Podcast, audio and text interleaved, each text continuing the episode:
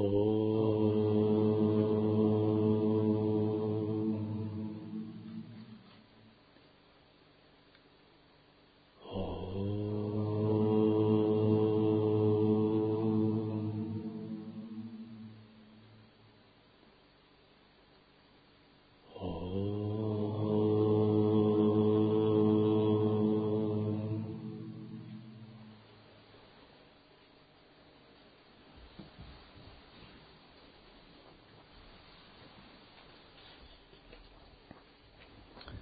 Текст Шри Гуру Чаритра. Жизнеописание воплощения Вадхута Дататреи.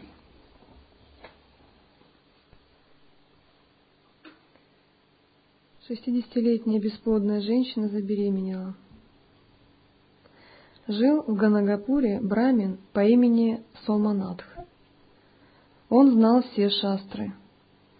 У него была преданная жена по имени Ганга – Хотя ей было шестьдесят лет, у нее не было детей. Она посещала Шригуру каждый день, зажигала светильник и выполняла арати для него. Шригуру был доволен, и однажды он сказал ей, «Каково твое желание? Господь Шанкара удовлетворит его».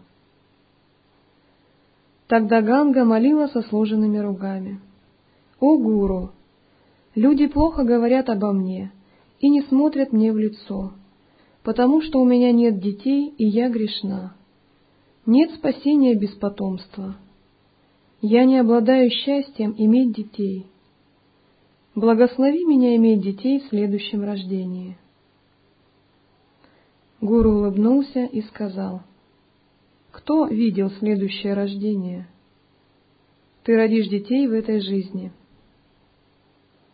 Ганга сказала, «Как я могу родить детей в этой жизни? Я уже стара для этого». Я отправлялась в паломничество и служила дереву Ашватха, чтобы иметь детей. Я выполняла врату и упасану. Но мое желание не было удовлетворено. Врата – это обед, упасана – это поклонение. Разумеется, для мирянина иметь детей очень важно. Для монаха это благословение, их не иметь. Для монаха это ну, почти наполовину проклятие.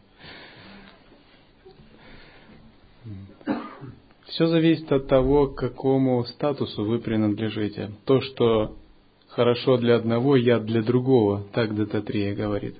То, что хорошо для богов и ситхов, плохо для мирских людей. То, что хорошо для мирских людей, не годится для йогов, монахов и ситхов. Живые существа помещены в разные кармические условия. Между ними существует огромное различие, и мы об этом должны помнить. Когда вы становитесь монахами, вы должны помнить, что между вами и мирскими людьми различие размером со Вселенную. Возможно, ваша жизнь в сансаре будет последней, в отличие от обычных людей – Помня об этом, вы должны всегда блюсти себя как монах и никогда не смешиваться с другими статусами. Таким же образом, если вы ученик-мирянин и ваш путь практика в миру, вы также должны знать, что вы отличаетесь от непрактикующих мирских людей. Если вы будете хранить тайные обеты, самаи, даже практикуя в миру, вы также достигнете освобождения – при этом вы должны не причислять себя к мирянам. То есть вы только играете роль мирянина. На самом деле вы практик, который не связан ни с чем мирским. Между практиком, стремящимся к просветлению, и тем, кто погружен в мирские цели и не ставит себе цель просветления, разница размером со Вселенную. Зная это, при взаимодействии мы всегда должны учитывать эти различия – не предлагать другому свой образ мышления, если он сам об этом не просит, потому что он может быть не готов его воспринять.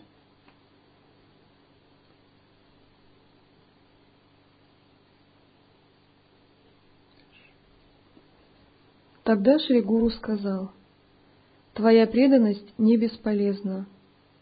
Служи Ашватхи с верой». у тебя родятся дочь и сын. Устрани все сомнения из своего ума. После этого Шри Гуру рассказал историю Ашватха Нараяны. Однажды Нарада, сын Брахмы, пришел в Ашрам Риши после путешествия по трем мирам. Отшельники служили ему и попросили его рассказать историю Ашватхи. Нарада сказал, Брахма находится в корне дерева Ашватхи, Вишну в центре и Шанкара на вершине.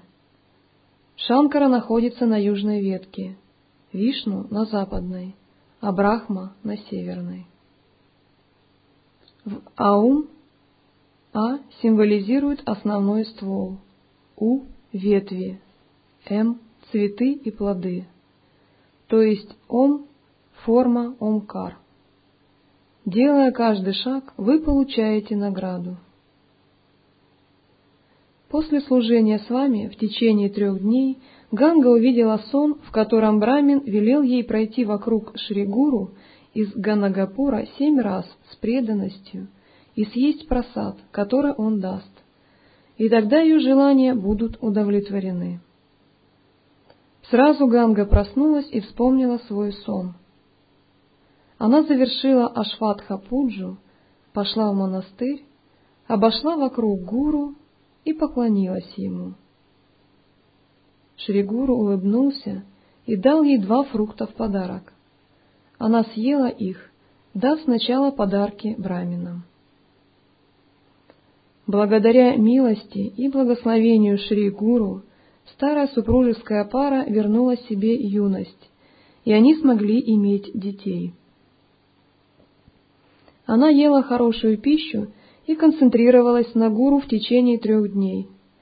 На четвертый день после омовения супруги получили даршан Шри Гуру. Шри Гуру благословил Супутхраватхи Пхава. Все люди были счастливы узнать, что она не бесплодна. Через девять месяцев она родила девочку. Астрологи предсказали, что у девочки будет восемь детей. Через десять дней Ганга взяла ребенка навестить гуру. Он благословил ребенка и одарил ее, сказав, «Этот ребенок будет жить сто лет, все будут уважать ее, и царь Юга навестит ее. У нее будут сыновья и дочери, и ее муж будет просветленным человеком, и она будет предана ему». Затем Ганга молила о сыне. Шри Гуру спросил ее, «Ты хочешь иметь умного сына, который будет жить тридцать лет, или глупого, который будет жить до ста лет?»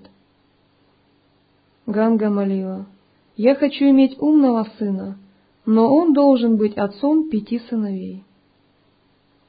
Благодаря милости Шри Гуру у нее родился сын, который стал знатоком Вед и Шастр, и у него было пятеро сыновей. Шри Гуру Мурти – это любовь к преданным. Как кто-то может встретить трудности, когда он молится ему с устремленным умом? Это истина, что Гуру даст все, что мы попросим. Концентрируйтесь на нем без сомнений в своем уме.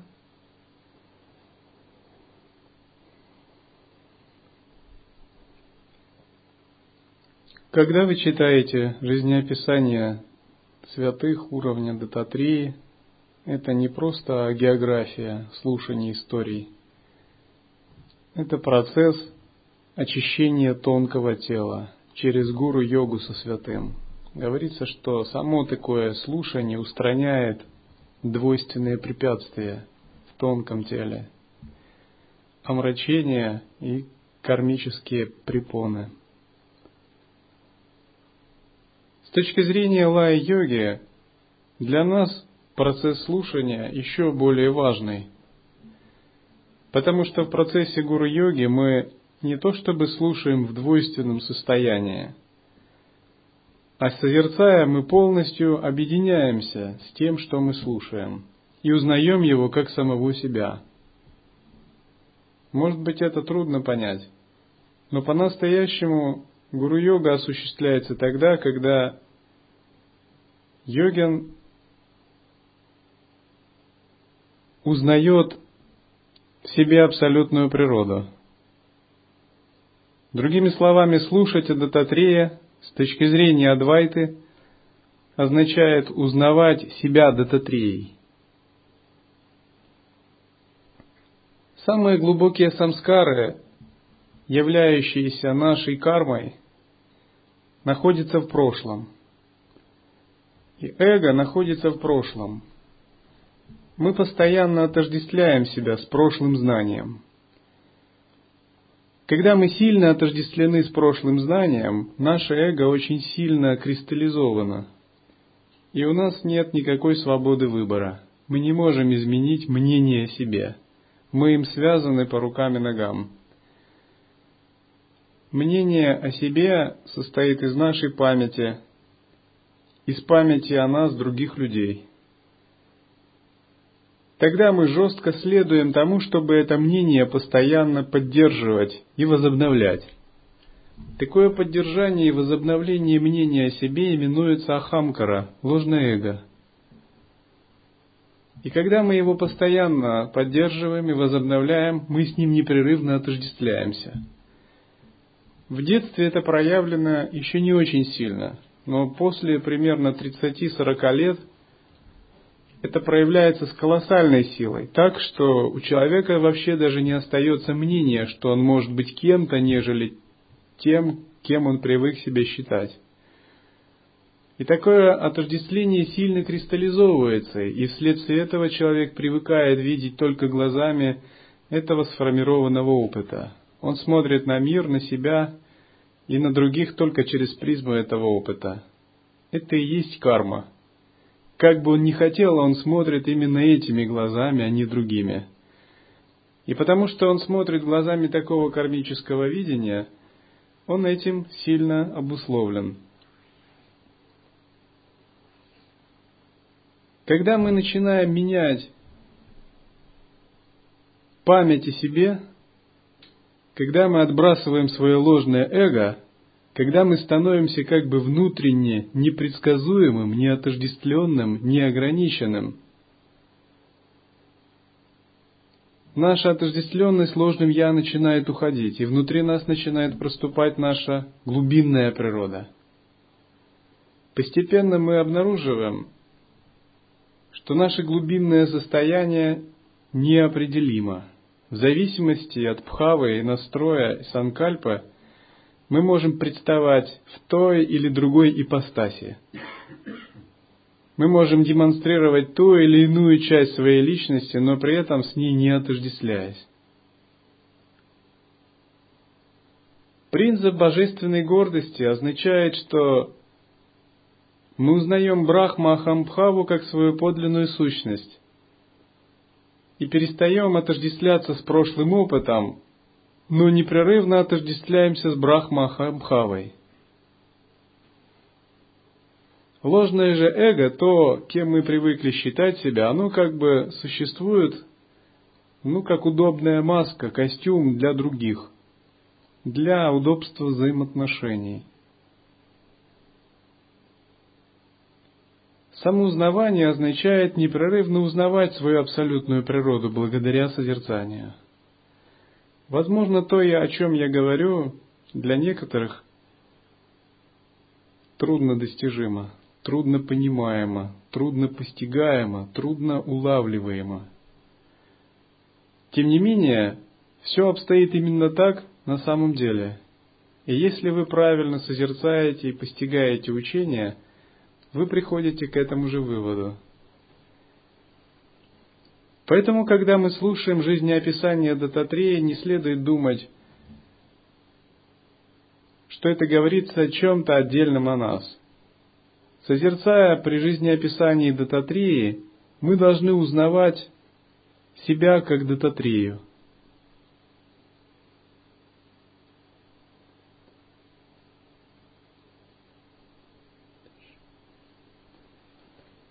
Нарахари исцелен от проказы. Однажды Брамин по имени Нарахари, страдающий проказой, пришел к Шри-Гуру в Ганагапур. Он поклонился с преданностью Гуру и сказал, «О Гуру, Я пришел сюда, услышав о Твоей славе. Я страдаю этой болезнью из-за моей грешной кармы. Я занимался Еджурведой, но все же люди избегают меня. Никто не хочет смотреть на мое лицо. Моя жизнь стала жалкой. Я совершил паломничество во многие места, но не был исцелен. Теперь у меня нет желания жить. Пожалуйста, имей милость ко мне. Шри Гуру сказал, «У тебя проказа из-за множества грехов, которые ты совершил в прошлой жизни. Выполняй с преданностью то, что я скажу тебе». Из-за чего возникают болезни? Болезни возникают из-за собственных грехов в прошлых жизнях или из-за грехов других, взятых на себя.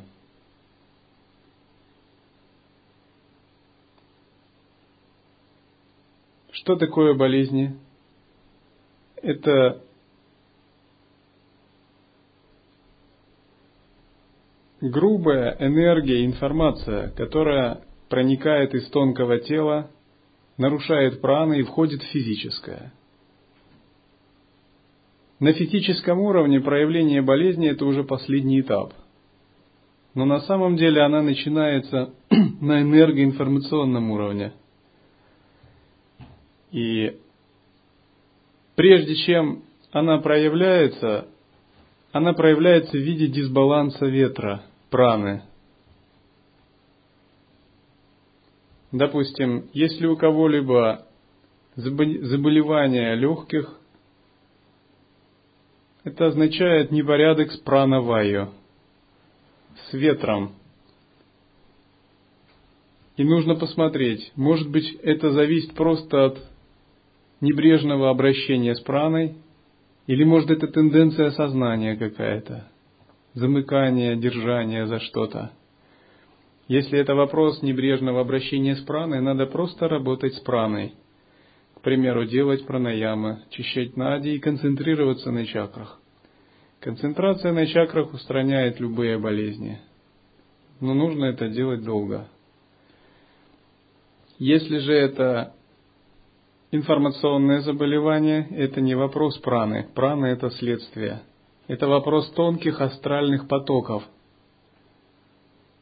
Значит, нужно работать на уровне информации с тонкими астральными потоками, выполнять очистительные практики, к примеру, начитывать очищающие мантры, выполнять окуривание благовонными палочками – делать простирания перед статуями святых, давать какие-либо очистительные обеты, выполнять раскаяние, делать омовение в святых источниках. До тех пор, пока информация не очистится, не восстановится и не появятся знаки очищения в сновидениях. К примеру, когда из тела человек выплевывает что-либо, он видит, как из тела выходят перья – насекомое. Это признак очищения тонкого тела. Почему такие вещи могут происходить? Что такое грехи в прошлых жизнях? На самом деле, с недвойственной точки зрения, все зависит от того, какое сознание человек имеет. Святой может совершить так называемое греховное действие, но накопить заслугу. Грехи в прошлых жизнях – это омраченное состояние ума, которые были порождены вследствие каких-то действий. Если, будучи бессознательным, человек совершал какие-либо действия, у него были омрачения. Эти омрачения зафиксировались, привлекли определенную энергию, и она отпечаталась в его астральном теле и каузальном теле. А в этой жизни шлейф этих негативных энергий за ним тянется. Это и есть грехи прошлых жизней. Если же йогин освобождается от двойственного мышления, перестает испытывать омраченное сознание и постоянно находится в присутствии, в девабхаве, его сознание всегда позитивно, всегда абсолютно и всегда чисто. Тогда эти астральные нечистые потоки со временем оставляют его, и он полностью очищается. Обычно мы говорим, что лучшее средство очищения грехов – это естественное состояние. Если вы ему доверяете, и если вы глубоко в него погружены, так что ощущаете, будто бы из тела идет свет, будьте уверены, рано или поздно даже самые нечистые омрачения, идущие из прошлых жизней, обязательно очистятся, даже без ритуальной практики. Тем не менее, некоторые вещи могут помогать, если вы их выполняете. Начитывание мантр, питье освященной воды, окуривание благовониями и прочие вещи. Баджан мандала сама по себе это мощнейшая очистительная практика. Если вы длительно ее выполняете, ваши тонкие тела очищаются. Баджан мандала – это очищение уровня чистых земель или святых небес.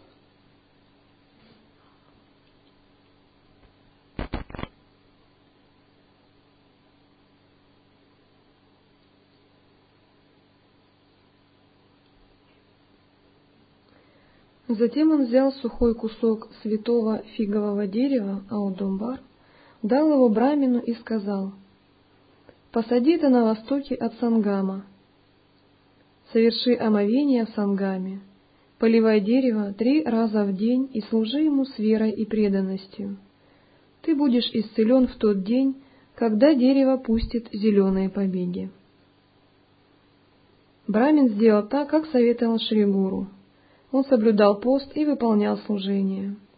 Прошло семь дней. Ученики в монастыре говорили ему, «Какая польза поливать сухой кусок дерева? Мы не думаем, что он пустит ростки и станет деревом. Твои накопленные грехи не могут быть разрушены. Ты попусту тратишь свою энергию. Нарахари ответил им. Слова гуру никогда не лгут. Я твердо верю, что это дерево пустит ростки. Поэтому я буду поливать его до конца моей жизни. Ученики из монастыря пошли к Шригуру и сказали, этот глупец поливает сухое дерево. Он не слушает нас. Какова будет его судьба? Шри Гуру ответил, «О, ученики, это вопрос времени и преданности. Он получит награду своей вере в слова Гуру». Затем он рассказал историю. Давным-давно жил царь по имени Симхакеху, у которого был сын по имени Данаджая. Однажды принц поехал на охоту и захотел пить. Он встретил охотника, который дал ему воды. Этот охотник увидел храм Шивы со сломанным лингамом. Он хотел служить лингаму, но тот был сломан. И тогда Данаджая сказал ему, «Вокруг храма есть много камней, похожих на лингам. Ты можешь служить одному из них. Служи камню с верой и преданностью».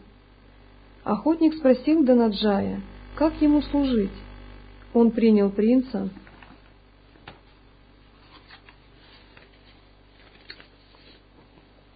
как своего гуру и учился у него, как совершать служение. Затем охотник пошел домой и рассказал жене обо всем, что случилось. Он служил лингаму ежедневно и предлагал чидабасму, Ишваре. Он доставал ее из земли после кремации – Однажды он не смог ее достать. Он был обеспокоен и сказал жене об этом. Она сказала, «Почему ты беспокоишься? Помести меня в дом и подожги его, и ты получишь Чидабаб Хасма. Предложи ее Ишваре. Если ты так поступишь, ты не нарушишь своего служения Ишваре». Охотник не соглашался с тем, что сказала его жена, но она настаивала. Он сделал так, как она хотела. Он сжег дом вместе с ним, взял Чидабхасну и завершил свое служение. Затем, как обычно, он позвал свою жену после служения для просада, и она пришла. Дом был нетронутым. Охотник был удивлен и спросил жену, как ты пришла?» Она ответила, «Я встала и пришла, как только ты позвал меня». Это было чудом Парамешвары. Охотник полностью стал преданным, и Парамешвара появился перед ним. Шригуру сказал своим ученикам, «Если вы имеете веру слова Гуру, вы заслужите его милость». Как обычно, Шригуру пошел к Сангаму. По пути назад он был обрадован, увидев Нарахари, поливающего сухое дерево с верой в Шригуру. Гуру побрызгал святую воду из своего камандалу на дерево. Через короткое время оно заблестело, пустило зеленые побеги, и сухая палка превратилась святым фиговым деревом. Болезнь Нарахари исчезла. Вдохновенно он стал петь гимны преданности. Гуру благословил его и сказал, «Ты первый из моих учеников». Он обращался к нему, как к Йогишваре. После этого Нарахари жил в Ганагапуре и был инициирован в виде Сарасвати мантру.